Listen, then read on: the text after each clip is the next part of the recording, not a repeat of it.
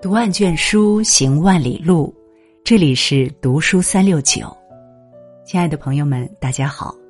今天要和大家分享的文章是：一个家庭最好的风水，穷不怪富，孝不比兄，苦不择妻，气不凶子。一起来听。我们常说，家庭是社会的基本细胞，是人生的第一所学校。家庭不只是人们身体的住处，更是人们心灵的归宿。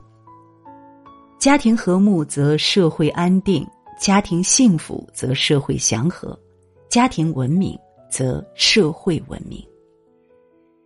一家人在一起，互相体谅，彼此理解，养好这四种风水。比得过万贯家财。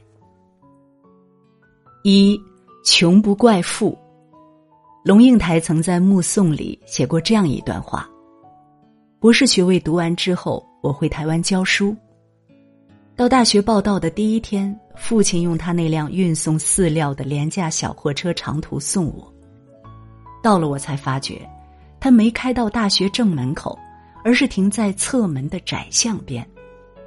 卸下行李之后，他爬回车内准备回去，明明启动了引擎，却又摇下车窗，头伸出来说：“女儿，爸爸觉得很对不起你，这种车子实在不是送大学教授的车子。”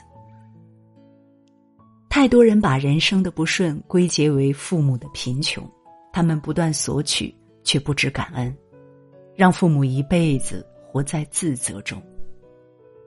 他们不知道，父母是这个世界上唯一可以为他们倾其所有的人。他们已经把最好的东西给孩子了，可是有的人却还觉得不够。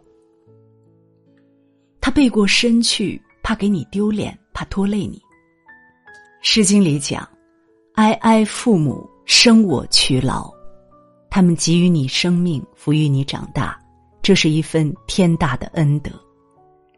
趁着父母健在，及时报答，及时感恩，这才是一个人最应该背负的责任。世间所有的美好都应该靠自己努力得来，再穷也不能埋怨自己的父母。二，孝不比兄。民间老话讲：“养儿莫养俩，养俩轮关马；养儿莫养仨，养仨儿子没有家。”孩子越多，老人得到的赡养往往越差，这是因为责任分散效应。我不管，但是肯定有人管，大家都这样想，反而没有人管了。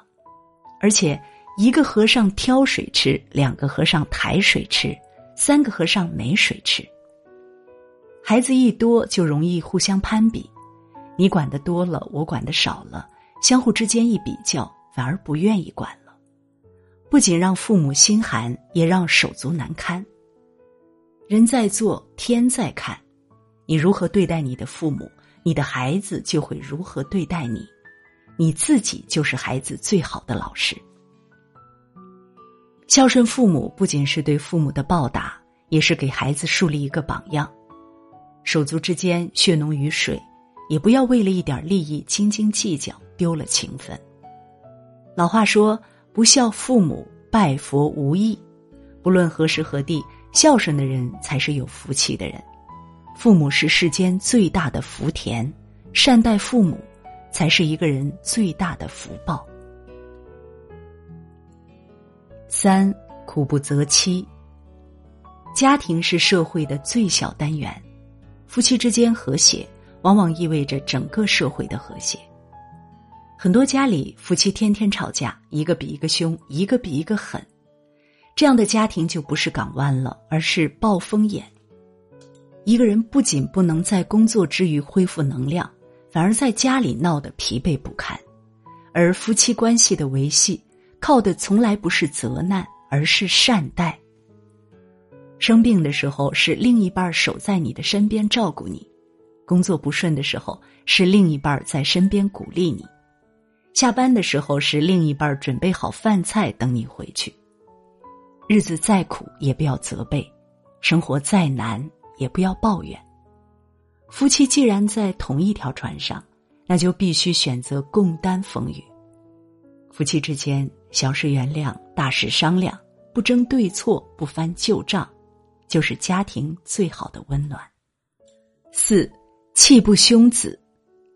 很多父母在生气的时候，容易把孩子当出气筒，明明不是孩子的错，孩子却无故受责。心理学上有个踢猫效应。